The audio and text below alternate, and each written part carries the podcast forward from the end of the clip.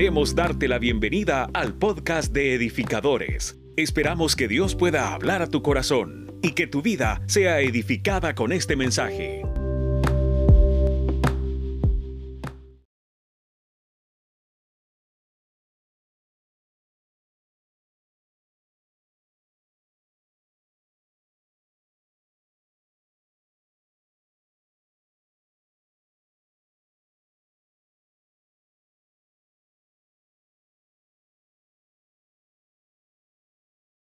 Bienvenidos a la parte 4 de la serie Sentimientos, donde aprenderemos cómo descubrir la tristeza en el corazón de cada ser humano. La tristeza es un sentimiento de dolor anímico producido por un suceso desfavorable que suele manifestarse con un estado de ánimo pesimista, la insatisfacción y la tendencia al llanto. Otros lo catalogan como una reacción emocional que surge cuando perdemos algo importante. La intensidad de lo que sentimos depende de cómo cuantificamos la pérdida. Uno de los pasajes más claros es cuando Jesús pierde uno de sus amigos. Veamos lo que Jesús puede hacer por nosotros en medio de una tristeza y depresión.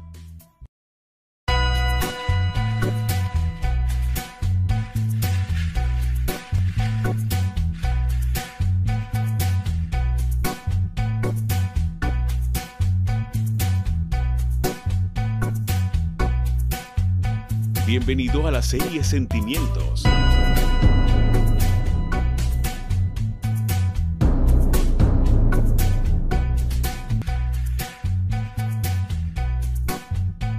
Edificadores, una iglesia en movimiento y transformación.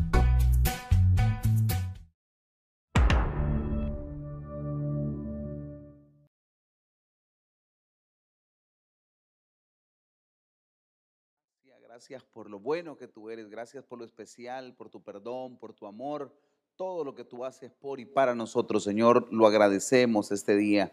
Que seas tú quien nos abrace, Señor, que seas tú quien nos dé el consuelo, que seas tú quien nos dé algo distinto, Señor, tu palabra misma sembrada en nuestros corazones para saber que eres tú quien nos ha llamado y nos ha encomendado algo mayor. En el nombre poderoso de Jesús, amén y amén. Bien, bienvenidos a todos, bendiciones. Diga conmigo amén. Eh, es bueno estar en la casa de Dios, un domingo más. Hoy vamos a hablar acerca de la tristeza en la serie Sentimientos. Pastores, ¿mala la tristeza? No es mala la tristeza. ¿Quiénes hemos vivido la tristeza acá? Todos, levánteme su mano que todos hemos estado tristes. La tristeza no es pecado. La tristeza no es pecado. Todos tenemos estados de tristeza.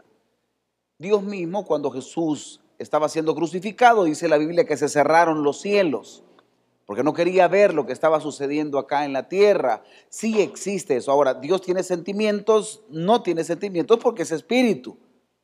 Pero sí Dios tiene atributos humanos llamados antropomorfismos. Por ejemplo, cuando nosotros oímos que decimos la mano de Dios, Dios no tiene mano, ¿verdad? Porque es espíritu pero decimos el ojo de Jehová o los ojos de Jehová, o Jehová escuchó. Entonces estamos hablando acerca de atributos humanos para reconocerle a Él, porque Él es espíritu. ¿Alguien entiende lo que estoy diciendo? Entonces, si yo reconozco esta parte, la tristeza para nosotros los seres humanos es una reacción y debo de entender esto, son procesos en nuestros sentimientos, como el enojo, la tristeza, el desagrado, el miedo y la alegría. De todos estos son reacciones que nosotros tenemos a nuestros sentimientos. Habrán personas que tienen con mayor facilidad la reacción al enojo. ¿Quiénes son aquí súper sensibles al enojo? Levantaron algunos la mano por ahí. Hay otros que son un poquitito más sensibles al enojo. Dos, hay otros que son un poco más sensibles a la tristeza. Con facilidad bajan su estado de ánimo. ¿Es malo? No es malo. Simple y sencillamente las reacciones sí son problemas. Porque si usted después de la tristeza usted se va a chupar, entonces si algo no está bien. Entonces creo que debemos de saber entender, si después de enojar usted avienta cosas y celulares, eh, eh, la cosa no está bien. O sea, hay, una cosa que debemos de entender. Yo cuando veo pantallas quebradas de los teléfonos, a veces digo yo, se le habrá caído porque yo soy metido. ¿Cuántos somos metidos aquí? No llegue el chicle. Entonces yo cuando veo una pantalla quebrada, yo digo, ¿se le habrá caído o se lo habrá aventado? Yo sonrío. Tres, ante el desagrado de algo, algunos no podemos disimular. Cuando algo no nos gusta, es un sentimiento de desagrado. Y algunos, eh, mi abuela le llamaba salidos. y yo creo que todavía le llame así porque está en vida. Y algunos no nos podemos callar. Levantamos la mano y le decimos, eso no me gusta. ¿Verdad, hijo, que está rica la comida? No. le quiero contar una. Y, eso es como cuando a uno le dicen, si tenés hambre, ¿a cuánto nos dijeron así cuando estábamos, yo no puedo decir pequeños, cuando teníamos siete o ocho años? Y nos decían, si te da hambre, estás en casa ajena, te callás. Y ahí en la casa comemos. Nunca nos daban después. La primera vez yo me la creí. Entonces cada vez que me decían a mí, se quedó con hambre, ¿quiere más? Uno tiene que aprender a decir, si tiene hambre, sí, ¿para qué le preguntan? Pero a uno le enseñaron que por pena y educación dijera que no. Eh, entonces me están enseñando a mentir o, cómo es el rollo. ¿Alguien me entiende lo que estoy hablando? Entonces, cuando hay un desagrado, algunos no pueden disimular. Entonces, a mí me desagradaba cuando me decían, Josué, eh, ¿quiere más comida? Lo primero que hacía yo, volver a ver los que me habían prohibido. Y mucha gente le decía, no, no le haga caso, sírvase. Y mamá, sirva el jefe. Yo sabía que me iban a regañar, pero iba a ir bien comido. Amén.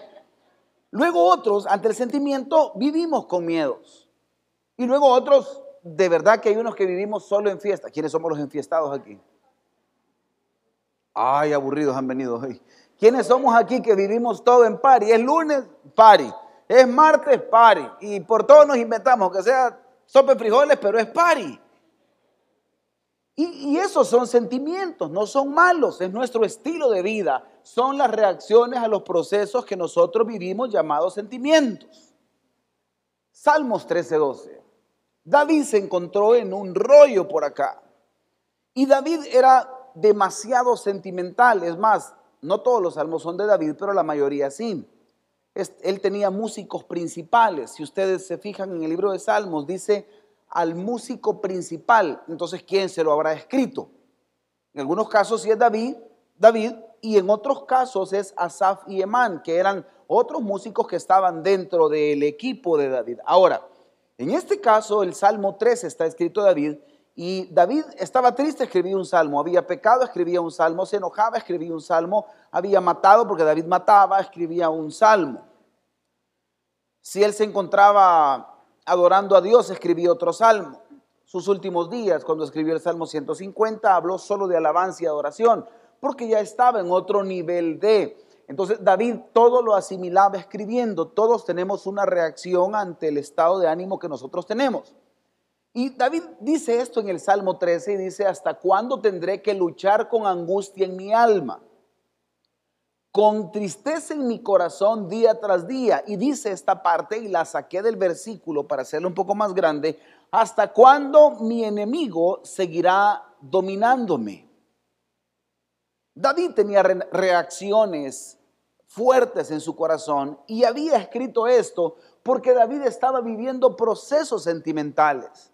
Y cuando hablamos de sentimientos, no hablamos de una relación hacia otra persona. Sentimientos son aquellas reacciones internas que nosotros generamos cuando nos sentimos bien o mal, independientemente de lo que logre causar lo que está actuando en ti. ¿Alguien dice amén a eso? Entonces, al saber que el Espíritu Santo estaba dominando a David, porque eso sí estaba pasando, pero David tenía algo que lo estaba dominando emocionalmente. Hay cosas que a nosotros nos dominan emocionalmente. Me voy a atrever a decir esto. Hay personas que nos dominan emocionalmente. Voy a volver a decirlo porque usted no me dijo amén. Hay personas que nos dominan emocionalmente. Levánteme la mano todos los esposos casados, acompañados, rejuntados que están acá. Levánteme la mano. Cuando tu esposa se enoja contigo, ¿te cambia el día o no te cambia el día? Allá levantaron la mano dos veces, por dos dijeron. te cambia el estado de ánimo. Y tú decís, yo no tengo nada que ver en lo que resolvemos el problema, el asunto, pero todo el día el hombre anda todo trastornado. Y le dicen a uno, ingeniero, licenciado, ¿todo bien? Sí. Pero usted sabe que hay algo, que hay personas, entornos que nos cambian el estado de ánimo. Y déjame decirte algo, es normal, mas no debería de ser usual. Debería de ser algo que suceda esporádicamente, pero tú no tienes que depender emocionalmente si otra persona está mal, tú tienes que aprender a hacer el equilibrio emocional de otra persona. ¿Alguien dice amén a eso? La Biblia nos llama la luz del mundo, la Biblia nos llama la sal de la tierra. Somos nosotros los que provocamos el ente del equilibrio porque somos nosotros los hijos de Dios. Pero a veces nosotros somos los afectados. Entonces, este punto es súper clave. David decía, ¿hasta cuándo mi enemigo seguirá dominándome? La tristeza aparece cuando algo comienza a dominar. La tristeza se vuelve algo tan fuerte en tu vida cuando empieza a dominar áreas de tu vida. ¿Qué áreas está dominando la tristeza ahora? ¿Qué áreas está dominando lo que tú sientes hoy por hoy? ¿Qué áreas te estás dejando que la tristeza ya empiece a entrar en ti? Pastor, ¿y, cómo es este asunto? Bueno, quiero explicar algo. La tristeza tiene un proceso que te invita a la desmotivación. Cuando estás triste, estás desmotivado. Empieza un proceso de desmotivación, no te motivan algunas cosas, empiezas a hacer cosas por inercia, comes por inercia, te vistes por inercia, hablas por inercia, te invitan a salir y tú vas y te vuelves por inercia, avanzas de una manera, eh, digamos, como un sentido común, pero no disfrutas las cosas. Estás ahí, pero tu cabeza no está ahí. ¿Alguien entiende lo que acabo de decir? Para resumirlo. Hay gente que está en alma y cuerpo, pero eh, eh, su cabeza anda en otro lado. Andan, de verdad que andan zombies. ¿Quiénes, ¿Quiénes tenemos familiares, amigos aquí que son así? Y uno se le queda viendo y le hace, eh. Porque están en otro mundo, o sea, están ahí, pero no están ahí. ¿Sí me entendió? Profundo, ¿eh? Pero después viene la otra y la desmotivación te lleva a la pasividad. Esta pasividad usualmente se reconoce más en las personas que somos con un grado de hiperactividad mayor. Los que se levantan bromeando, los que se levantan riendo, los que hacen un gran relajo en la casa, los, que ponen en la mañana a Chente Fernández y le ponen volumen y no le importa que todos los que andan contentos todo el día. Que esté desmotivado una persona que no es usual que ese sea su estado de ánimo y que lo lleve ya a una pasividad, se reconoce más fácilmente en aquellos que somos demasiado hiperactivos. Pero no, significa que alguien no esté desmotivado y pasivo en su estado de ánimo porque no se le reconozca. Hay acciones no usuales. Hay gente que deja de comer cuando no está normal. Hay gente que deja de hacer algunas cosas. Tres, la pasividad te lleva a falta de resultados y tú vas a empezar a ver que tu rendimiento empieza a bajar en muchas cosas. Me recuerdo la primera vez que me enamoré. ¿Quiénes se enamoraron aquí? Allá el amor de colegio. ¿Sí? Como dice el hermano Jerry Rivera.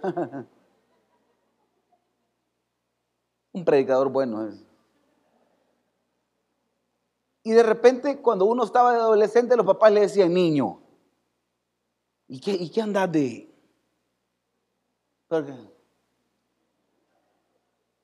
O sea, Stupistein se había apoderado de uno, ¿me entiendes?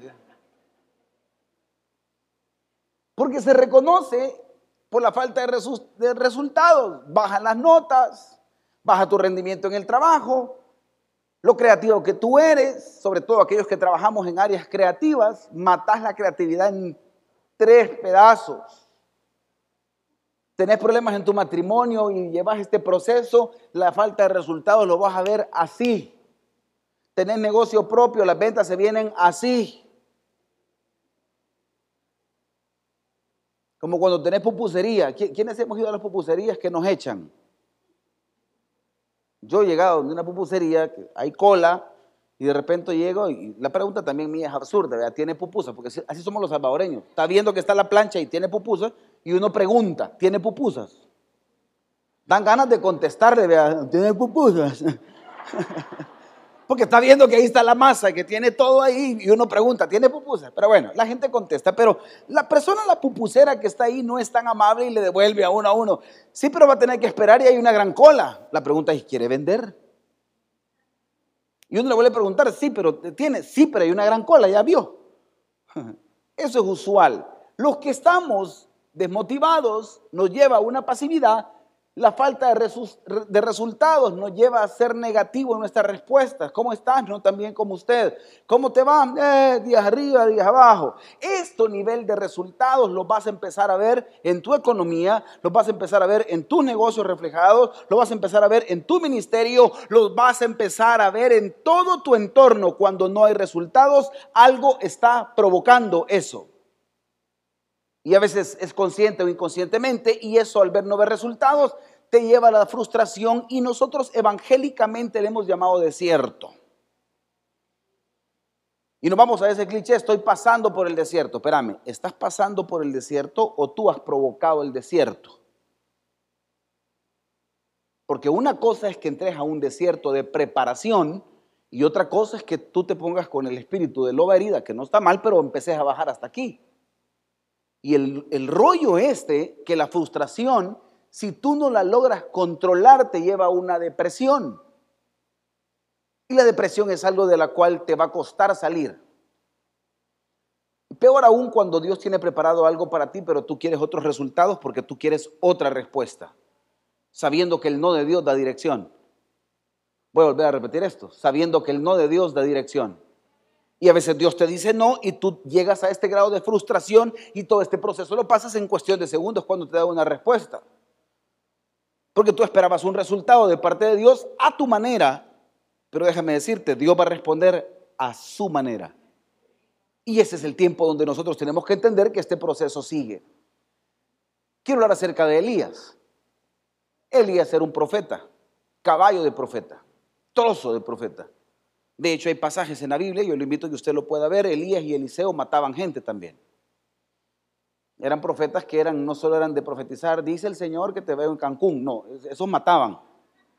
Porque hay, porque hay unos profetas que sí, pues sí, qué bueno, vea, pero te miran solo en Cancún, en Las Vegas, en carro y casa y todo, y me parece fabuloso. Pero también estos profetas eran de fuego, le daban duros, estos profetas tenían una unción tal que vino Elías un día y puso los, los 400 profetas de Baal y empezó y hizo esto. Entonces Elías le dijo, prended a los profetas de Baal, cuando no se había consumido eh, eh, la ofrenda que habían puesto con fuego del cielo para provocar que Dios era el que estaba ahí o, o reconocer que Dios estaba ahí. Que no se escape ninguno de ellos. Los prendieron y Elías los hizo bajar al torrente de Sison. ¿Y ahí qué hizo? No, hombre, tipazo miedo. Me hubieran dicho, mira, te va a profetizar Elías, me le zafo. Me le zafo porque, porque el tipo mataba. O sea, el tipo era, andaba en otro nivel. Ese día, el tipo guerrero que tenía un gran carácter fuerte, o sea, el que gritaba en la casa y mandaba, ¿me entiende? Vino a Acab y le contó. Acab era el rey de aquel entonces. Y le cuenta a Jezabel, su mujer, mira mi amor, Elías le dijo, mató a 400 profetas de los nuestros y los mató a filo de espada, todos. Entonces Jezabel, la mujer, envió un mensajero a Elías y le dijo, así me hagan los dioses y aún me añadan, si mañana a estas horas yo no he puesto tu vida como la vida de uno de ellos. Le estaba diciendo, mira, la, la mera, mañana a estas horas vos vas a estar degollado y vas a estar muerto por lo que hiciste. Vino el profeta, que tenía el respaldo de Dios, y Elías se zafa y se va. Y dice, él anduvo por el desierto un día de camino y se sentó bajo un enebro. Enebro era un árbol de, eh, frutos, un árbol como frutos azules, eh, del tamaño de un eucalipto. Usted lo puede buscar después en Google, no vengo a dar clases de, de plantas el día de ahora, pero enebro es un árbol. Y vean lo que él pidió cuando se sentó en el enebro. La Biblia dice, pidió morirse. Y dijo, basta ya, Señor, toma mi vida, porque yo no soy mejor que mis padres. Espérame, aquí nos metimos en un gran rollo. Porque el tipo había cumplido la voluntad de Dios, quitándole la vida a los profetas de Baal. ¿Estamos de acuerdo? Obedece a Dios, empieza una amenaza, empieza un delirio de persecución, y el tipo, cuando se mira acorralado ante una mala noticia, pide la muerte, le dice, se entrega al Señor y le dijo, y llega a la etapa de frustración a decirle, yo no soy mejor que mis padres. No era reunión de padres de familia ahí. Pero el tipo ya se había al extremo diciéndole, soy un mal hijo. Eso es lo que está diciendo el pasaje. Ve hasta dónde había llegado ya la frustración de él, que dijo lo que hice, de verdad que yo no he sido buen hijo. Porque cuando usted está mal sentimentalmente, afloran otras áreas de su vida que no tienen que ver con lo que usted está pasando, pero usted a todo le llama maldición. Y Dios dice, espérame, espérame, ¿qué estás espiritualizando todo? Si la vida del Evangelio es tan práctica, es la cruz, es Jesús, es creer. Los dones son lindos, pero es más importante el carácter que el don. Alguien dice amén. Es más importante los frutos que el don. Aunque los dones no son despreciables, la profecía es muy buena, la lengua es bueno. Deberíamos todos de tener el don de dar. Porque a algunos nos gustan más las lenguas y la profecía, pero darle al pobre y al necesitado a veces no muchos nos gustan. Pero bueno, seguimos avanzando. El tipo llega y él mete su estado sentimental que no era mejor que su papá.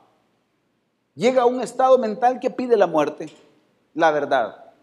No me levante la mano, pero algunos hemos deseado la muerte más de alguna vez. Decimos, Señor, mira, ¿y qué tal si me pongo cuentas ahorita? Ya, solo apagame. Yo no sé quiénes hemos llegado al estado de sentir la muerte. ¿Quiénes hemos estado en la agonía de la muerte acá? Sí, ahí ha habido algunos, muy bien. Que cuando uno ya está, y cuando está en ese estado de agonía, no crea que uno dice, bendito Dios que ya estoy en el estado de agonía de la muerte y me quiero morir. Ya cuando uno llegó al topecito, uno le empieza a pedir misericordia a Dios y quiere volver a vivir. a no ser que sea un anciano. Miren, yo, yo veo a los ancianos y, y, ellos son, me recuerdo cuando murió mi bisabuela, me tomó de la mano y nosotros le preguntamos, abuelita, mi bisabuela, ¿tú deseas que te entreguemos en las manos del Señor?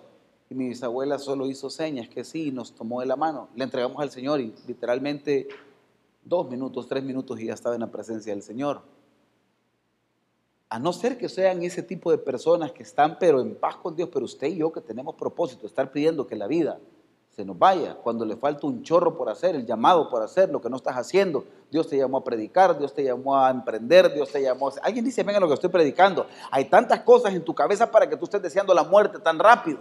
Y el Señor dice, si supieras para dónde te llevo, porque Elías después tenía que dejar el manto a Eliseo. Es más, lo protegió tanto que se llevó a Elías después de que le puso el manto a Eliseo. Y a Eliseo lo comisionó y empezó, Eliseo, su ministerio empezó matando. Usted lo va a ver más adelante, lo puede ver en la Biblia, en los pasajes más adelante.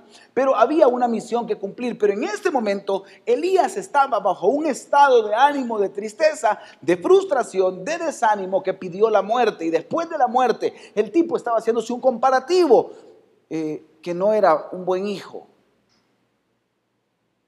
Y aquí entramos en un gran rollo. Ordenémonos. Lo que él tenía era una, una amenaza. Ni siquiera lo tenía acorralado ya para matar. Lo que él tenía era una lucha mental de lo que podía pasar. Y muchos de los que estamos aquí estamos presos más de nuestros pensamientos que de la realidad. Lo volver a repetir. Muchas enfermedades, estados de ánimo, reacciones y frustraciones que tenemos es más por lo que nosotros hemos creído en nuestra cabeza que por una realidad que no está siendo así por los escenarios que ni existen. Y Dios dice, espérame, eso no existe. No, pero ¿y si llega a pasar? Si mi tío tuviera, si mi tía tuviera barba, fuera mi tío. ¿Usted me entiende eso? Porque todo es escenario. Y eso nos lleva a nosotros a tomar esta actitud de Elías. Pero viene y acostándose bajo el enebro se durmió. Y aquí un ángel lo tocó. me encanta esto. En el original se cree que es el ángel de Jehová y el ángel de Jehová se le nombra cuando es Dios mismo hablando. Y el ángel lo toca y le dijo, muchacho, despertate y come. ¿Quiénes cuando hemos estado tristes y abatidos no comemos? ¿Sí? Levánteme bien la mano los que no comemos. Ahorita veo a varios que todo les ha vuelto a la normalidad. bien comidos. Pero perdemos el apetito de una manera, pero es que es increíble, querés comer. Oh, ¿y está bien? Sí, no, no le creo. Sobre todo si es de aquel que se come unas cuatro tortillas con sopa. ¿Quiénes nos encanta la sopa de frijoles aquí? Si es salvadoreño, sopita frijoles, ¿sí? Armémosla rápido, no tiene nada que ver con el mensaje, pero me dio hambre. Le, le metemos arroz, ¿sí le parece? ¿Sí? Le metemos carnita, costillita ahí adentro, ¿sí le parece? Crema, aguacate, chilito, curtido por algunos de los que venimos de ahí, chufle.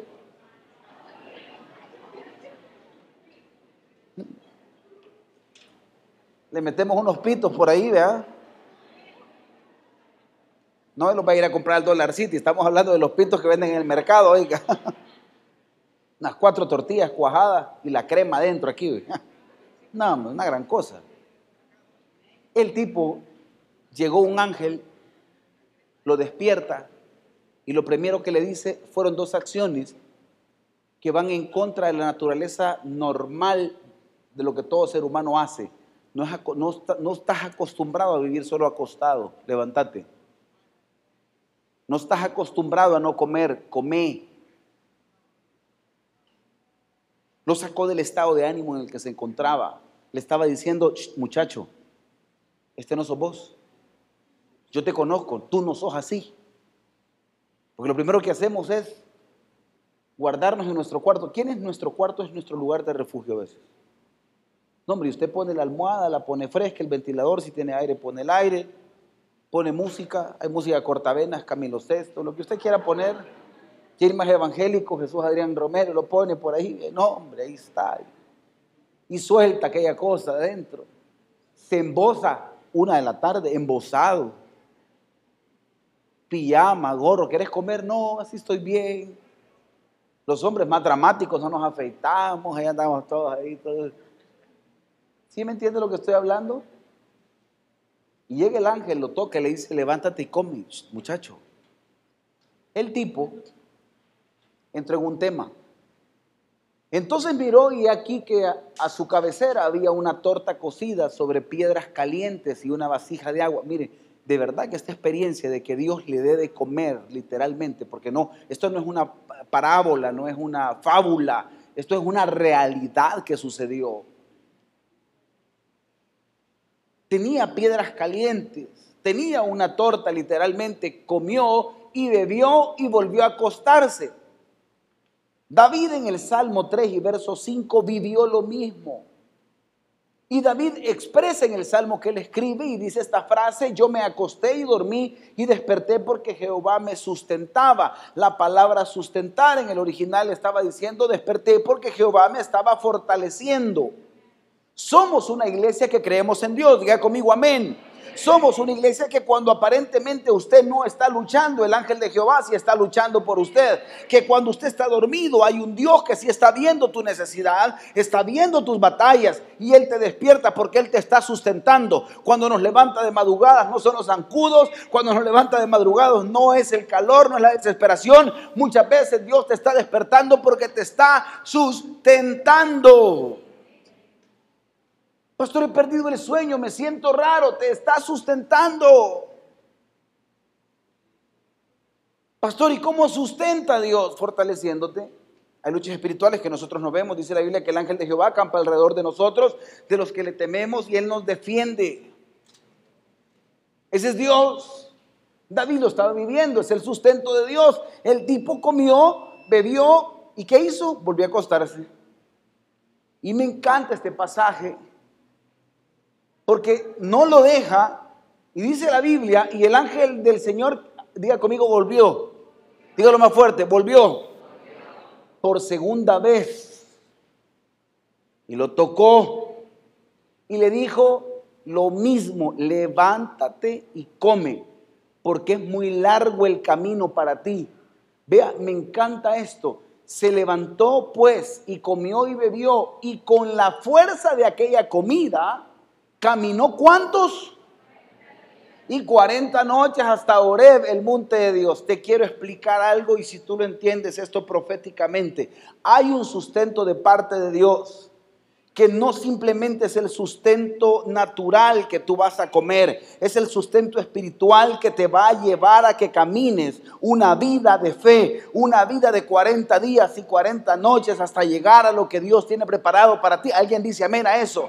Entonces el sustento de Dios a ti no puede fallarte. El sustento de Dios es una garantía sobre tu vida. Tanto le insistía Dios para comer porque sabía que tenía un propósito en el monte de Dios. En el monte de Dios Él iba a dar el manto. En el monte de Dios Él iba a la presencia. ¿Alguien entiende lo que estoy predicando? En el monte de Dios estaba un propósito cumpliéndose.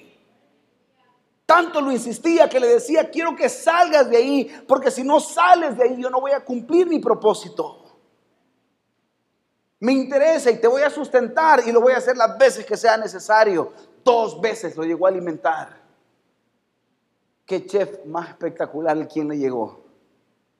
Comida del cielo. Diga conmigo, quiero comida del cielo. Me encanta esto. El tipo siendo sustentado, porque le esperaba un camino de 40 días y 40 noches. Este tipo de, de proceso que tú estás viviendo requiere el sustento de Dios. Hay cosas que tú dices, no, yo creo que voy a salir, pastor, son unos días, ya va a ver, me voy a regenerar, necesito un psicólogo, necesito esto, eh, una consejería con el pastor, necesito esto otro. Sí me parece fabuloso todos los métodos que tú estás ocupando paralelos. Pero hay un tipo de proceso que solo requiere el sustento de Dios. No hay otro. Lo voy a volver a repetir. No existe ninguna barra de granola que te va a sustentar 40 días sin comer para todo lo que Dios te tiene preparado. ¿Alguien entiende lo que acabo de decir? No existe nada en algunos tipos de procesos que si, si no es Dios no lo vas a lograr. Hay un tipo de tristeza y de depresión que no lo vas a lograr médicamente. Hay un tipo de problema que tú estás viviendo que no lo vas a lograr emocionalmente en tu matrimonio, en tu economía. Hay cosas que necesitas el sustento de Dios. Necesitas estar bien parado en esto. Por eso Dios le estaba hablando al profeta de manera directa. Y me encanta esto, porque no son procesos cortos. Le esperaban 40 días. ¿Quiénes hemos tenido nosotros la buena intención de salir a caminar los días lunes por las mañanas? Y decimos, el lunes empiezo la dieta. ¿Quiénes, quiénes ocupamos esa? ¿Sí? Sobre todo cuando nos hemos pegado una buena fajada el fin de semana y uno dice, no, el lunes sí. Diga conmigo, el lunes sí. Y hágale así conmigo, el lunes sí. Hermano, llega el lunes y usted dice, no, mejor mañana. Ya pasaron algunos lunes. El punto es que hay procesos que no son cortos. Mire, hay gente que cuando ha venido aquí a edificadores, yo le digo, mira, bienvenido a, edificadores. Y si podés, abrocharte el cinturón porque el camino es largo. Porque hay procesos para los que nosotros vamos que no son cortos. El matrimonio de abrocharse el cinturón porque este viaje va para largo. No, espérame. Vamos a entrarle con todo, espérame. El matrimonio es un proceso que hay que abrocharse el cinturón porque va para largo. No es que espérame, que me voy a bajar, pastor, es que mire, no aguanto el carácter de este y toda la farsa que es él. No, no, no, espérame. Abroché el cinturón, que aquí vamos juntos. Aquí no es de que me bajo. ¿Sí me entiende? aquí no es Uber el asunto. O sea, aquí, aquí es Dios y un propósito detrás de esto. No son procesos cortos. Porque el matrimonio no es fácil. Porque el cristianismo no es fácil. Si a alguien le vendieron un cristianismo, le dijeron, mira, desde que llegues a Jesús todo va a ser normal y todo va a estar nítido, eh, te vendieron un maruchán. Eso no es el Evangelio. El Evangelio requiere tiempo, el Evangelio requiere preparación, el Evangelio requiere oración, alguien dice amén, el Evangelio requiere fe, el Evangelio requiere autenticidad, caminar, es avanzar, que a pesar de las pruebas y dificultades uno tiene que estar paradito en el mismo lado, uno tiene que doblar rodillas en el mismo lado, alguien dice amén a eso. Esto es el cristianismo, no son procesos cortos. Si estás viviendo hoy, y esto es un mensaje para algunos que han venido esta mañana, si estás viviendo procesos emocionales, aunque no sean cortos esos procesos, el sustento de Jehová te acompañará. Levántate y come. Me encanta eso. Y viene mi amigo el profeta y dice, y entró, y ahí entró en una cueva. Y pasó en ella la noche y aquí vino a él palabra del Señor y le dijo, ¿qué haces aquí, Elías? ¿Ya le habían dado comidita? ¿Ya le habían ordenado que saliera de ahí? ¿Sí, ¿Sí, me va siguiendo el mensaje? Y el Señor le dice, ¿qué estás haciendo ahí? Me acuerdo que un día se me había perdido Santiago. ¿A cuántos se nos han perdido nuestros hijos de repente? Sobre todo cuando son varios, se pierden. Y nombre, nosotros estábamos en oración, mi esposa ya hablando en lenguas, mi mamá desesperada, yo no le puedo explicar y todo, y Santiago, y me dijo, mira, no llamemos, quizás entró alguien y se lo llevó. No, el tipo le gustaba colorear, se había metido debajo de la cama colorear y se quedó dormido. Al tope. O sea, Santiago y sus aventuras. Cuando no encuentro a Santiago, yo o está en el closet coloreando, o está. él le gusta lugares un poquito raros, pero, pero es un hábitat. Y cuando lo logré sacar, hermano, como mi brazo es bien largo, no, del, del dedo lo jalé por aquí. Yo no lo iba a regañar qué haces aquí, pero el Señor le dijo a Elías después que lo había sustentado, después de que le había dicho todo, aquel le dijo, buena onda Señor, pero necesito una cueva. Y se mete a la cueva y el Señor le dice, ¿qué haces aquí, Elías? Como Dios te dice, ¿qué haces en esa depresión? ¿Qué estás haciendo en esa tristeza? ¿Qué estás haciendo en este desánimo? Porque yo le tengo miedo a una depresión. Miren, la depresión que se nota donde la gente se encierra y usted puede eh, predecirla o la puede dar un diagnóstico, decir él está viviendo en este estado, eh, digamos que es más fácil identificarlo para poder ayudarle. A mí me da miedo la gente que vive en tristeza y en depresión y anda la vida como normal y han aprendido a fingir su tristeza todo el tiempo y viven así todos los días, porque esa gente cuando estalla eh, es, es un caos emocional. Y hay gente que anda así. Es más, se congregan en las iglesias y te puedo garantizar que muchos venimos hacia la iglesia. Y hoy algunos han venido así. Con tristeza y frustración. Y el Señor te dice, ¿qué haces ahí? Ese no es tu lugar. Yo no te llamé para eso. Tu posición se relaciona con tu propósito. Tus acciones se relacionan a tu estado de ánimo. La cueva no era su lugar. ¿Por qué estás viviendo en esa cueva que no te corresponde? Me recuerdo el día que yo estuve detenido en un proceso legal. Entonces, como todo pastor, me puse a predicar.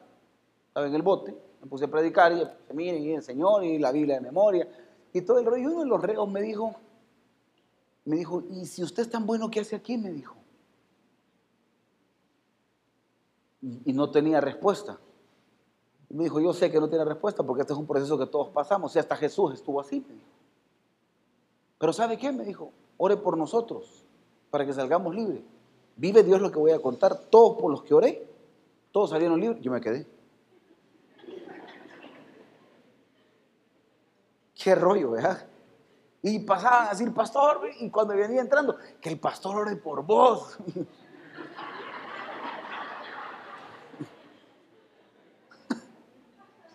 O sea, yo, en la cueva y la cueva no era mi lugar. ¿Sí me entiende lo que estoy hablando? Y hay procesos que nosotros nos hemos metido ahorita porque nos sentimos seguritos en esa cueva. Tu cuarto, tu familia, el deporte, cosas con las que te has escudado. No puedes estar solo, sin amigos, necesitas estar con alguien porque esa es tu cueva. Los vicios a veces son una cueva. ¿Alguien entiende lo que estoy predicando? La droga es una cueva. Yo no culpo a la gente que ocupa drogas o estimulantes, con receta o sin receta. Lo que pasa es que están en una cueva que los hace sentir bien. Y Dios te dice, ¿qué haces en esa cueva? Le reclama Elías.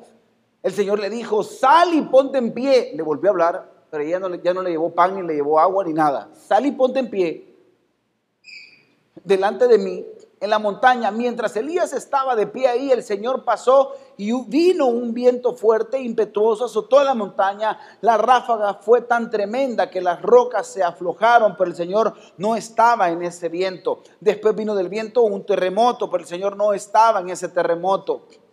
Vea esto, iglesia amada. Pasando el terremoto hubo un incendio, pero el Señor no estaba en ese incendio. Y después del incendio hubo un suave, suave susurro. Silencio rotundo. Y me encanta esto. Cuando Elías oyó,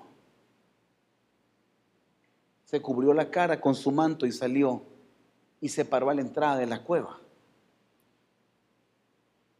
A eso le llamo yo la línea de decisión de seguirme estando adentro, donde yo me siento seguro, donde creo que nadie me puede hallar, o en la línea de decir, voy a creerte y voy a salir de donde estoy para empezar un nuevo tiempo, el que tú me estás prometiendo. Hoy entiendo por qué me has venido sustentando. Hoy entiendo por qué me trajiste edificadores a alimentarme. Hoy entiendo por qué me has traído de proceso en proceso, porque sé que el camino no es corto, sino que es un camino que es un poco largo, pero que ese sustento me va a durar para todo el camino, porque a donde voy es el monte de Dios.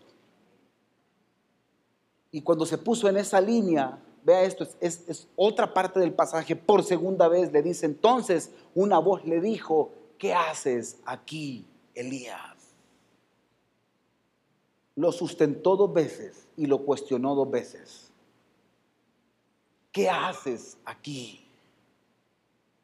¿Qué haces en esta frustración?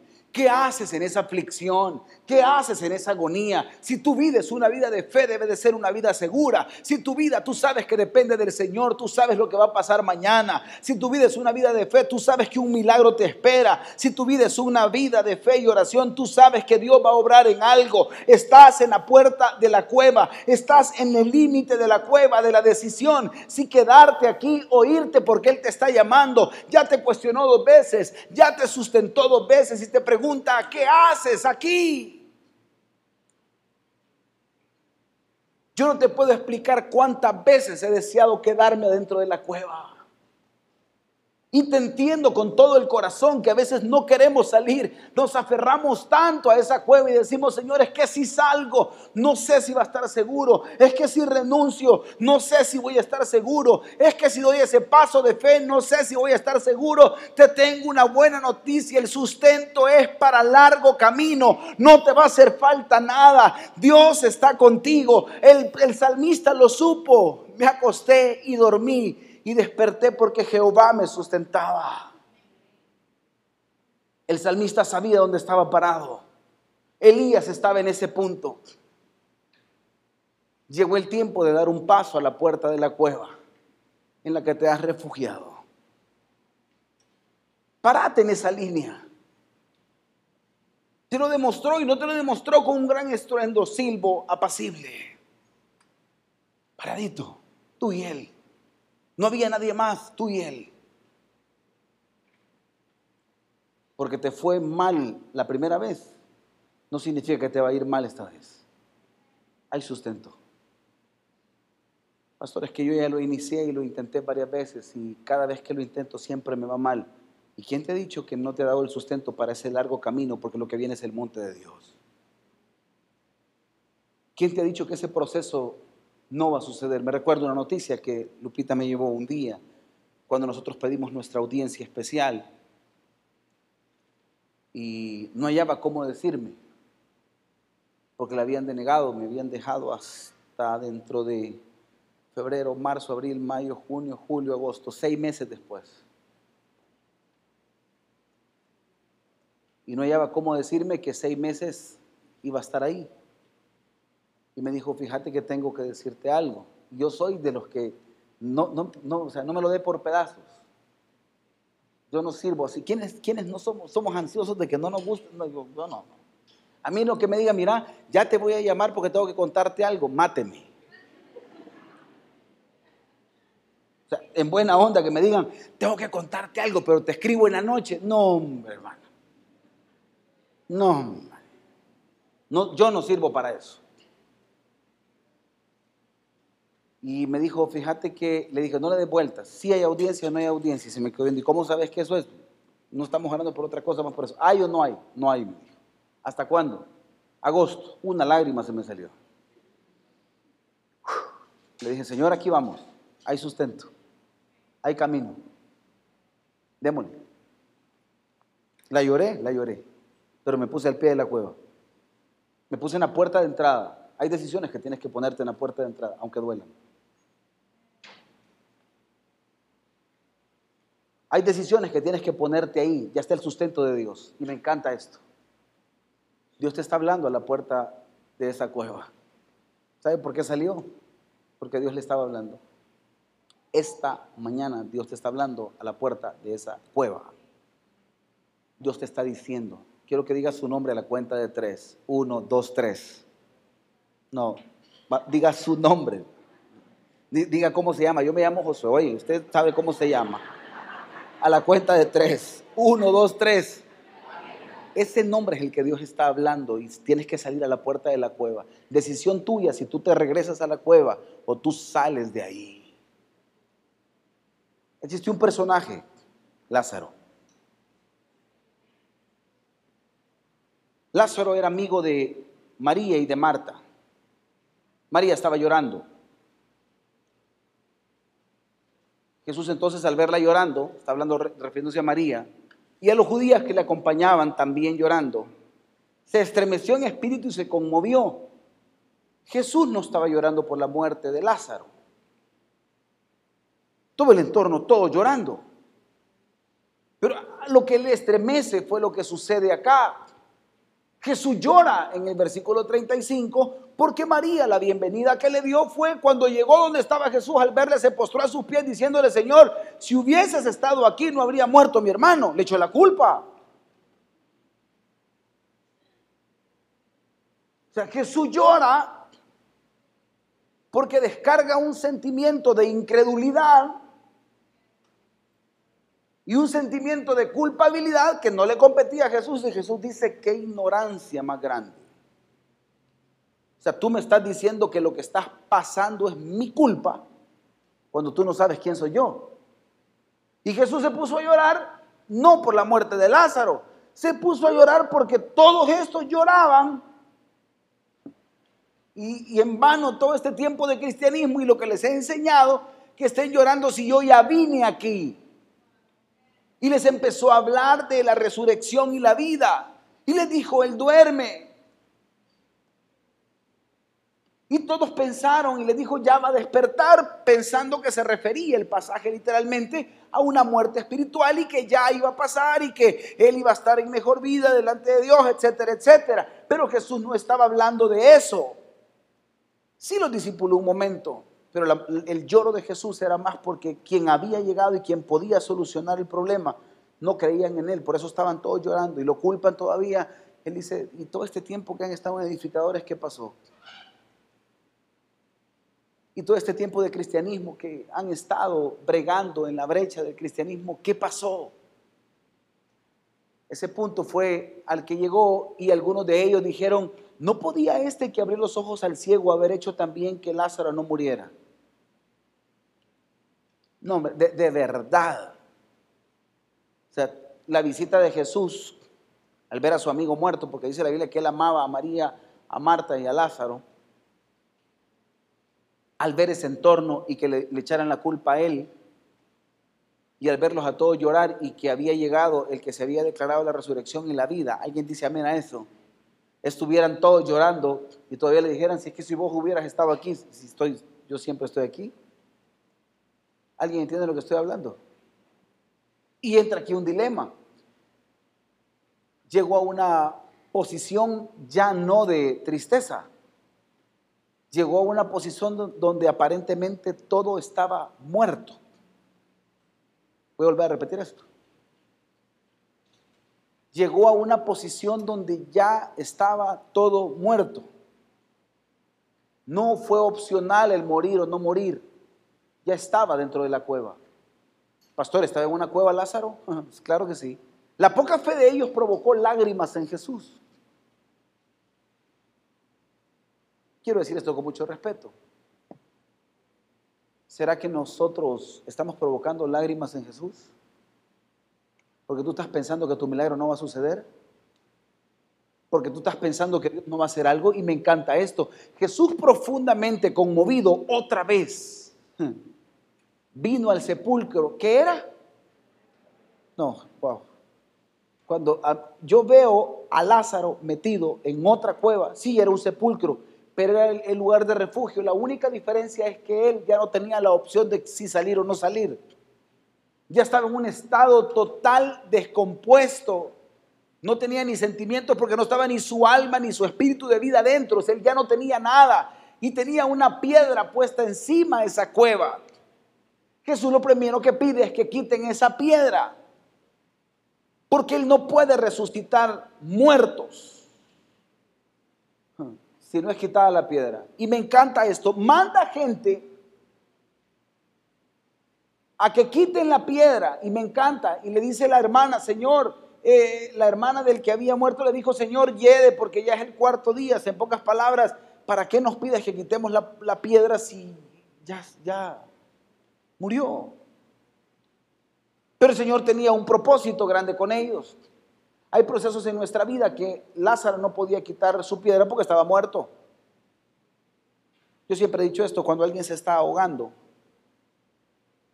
y usted mira la reacción de un salvavidas, él se tira. No espera que el que se está ahogando le, mande un mensaje y le diga, ayúdame que me estoy ahogando. Usted al ver que alguien se está ahogando, ¿qué tiene que hacer por alguien que se está ahogando y usted sabe nadar? Sacarlo. Si sabe nadar, sacarlo. Si no sabe nadar, no se tire. Voy a volver a repetir esto. Si hay alguien que usted ama y usted lo quiere con todo el corazón, pero no sabe qué hacer ante una situación que se está ahogando, no se tire. Porque entonces los abogados van a ser dos. Si usted sabe qué hacer espiritualmente con alguien que se está ahogando, quítele la piedra que nadie más lo va a poder hacer porque ya no hay fuerza, ya no tiene vida ese propósito. Jesús pide que le quiten, la piedra a esa cueva. En el caso de Elías fue para que saliese, porque ya lo había sustentado. En este caso no hubo opción, no fue opcional para Lázaro quitan esa piedra después de cuatro días. Y me encanta, Jesús le dijo, no te he dicho que si crees verás la gloria de Dios.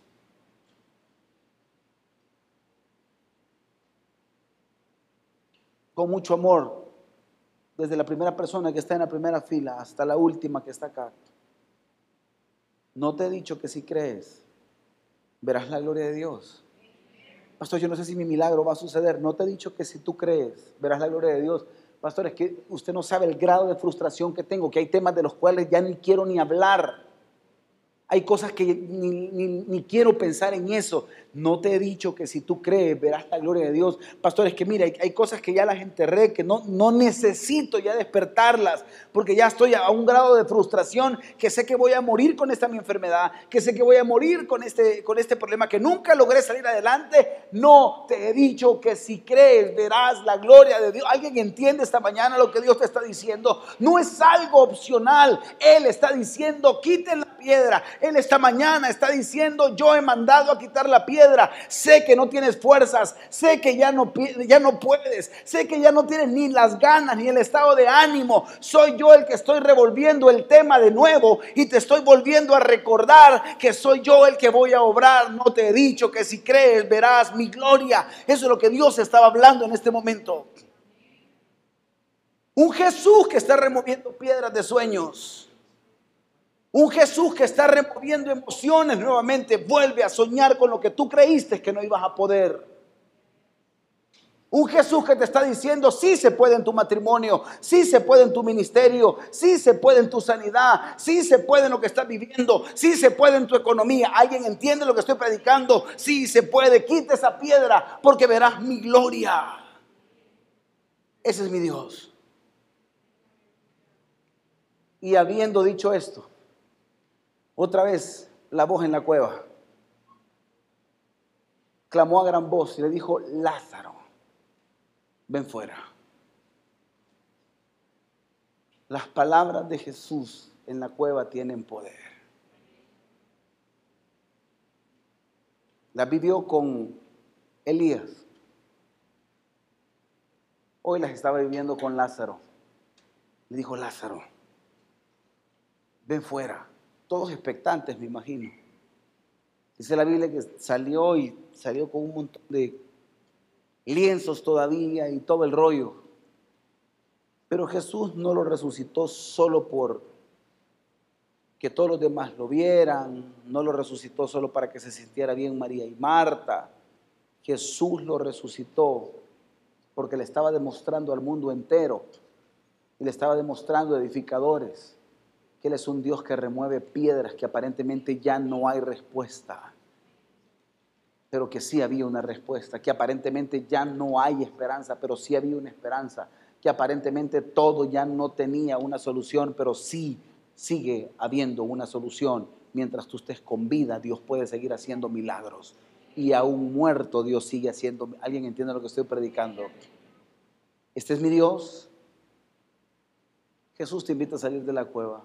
Se me ayuda con el piano, por favor. Yo quiero que te pongas en pie y que me veas.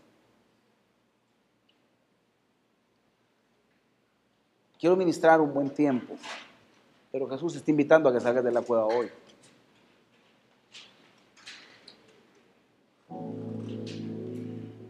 Pastor, yo no sé si algunas cosas tengan solución en mi vida. Para todos, le dijeron a Jesús, si hubieras estado ahí el día que Él murió, si hubieras estado ahí el momento más difícil, pero ahora yo dándole a entender que hoy era demasiado tarde.